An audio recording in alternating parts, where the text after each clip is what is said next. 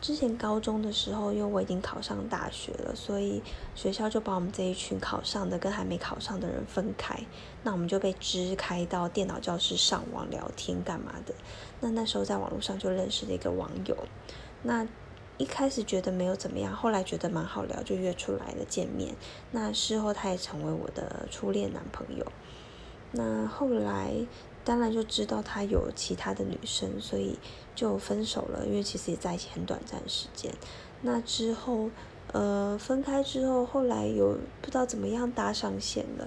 反正总之，他有跟我道歉。那他后来是变成一个很虔诚的基督教徒，然后他现在在当传教士，有三个男孩，成为三三个男孩的父亲。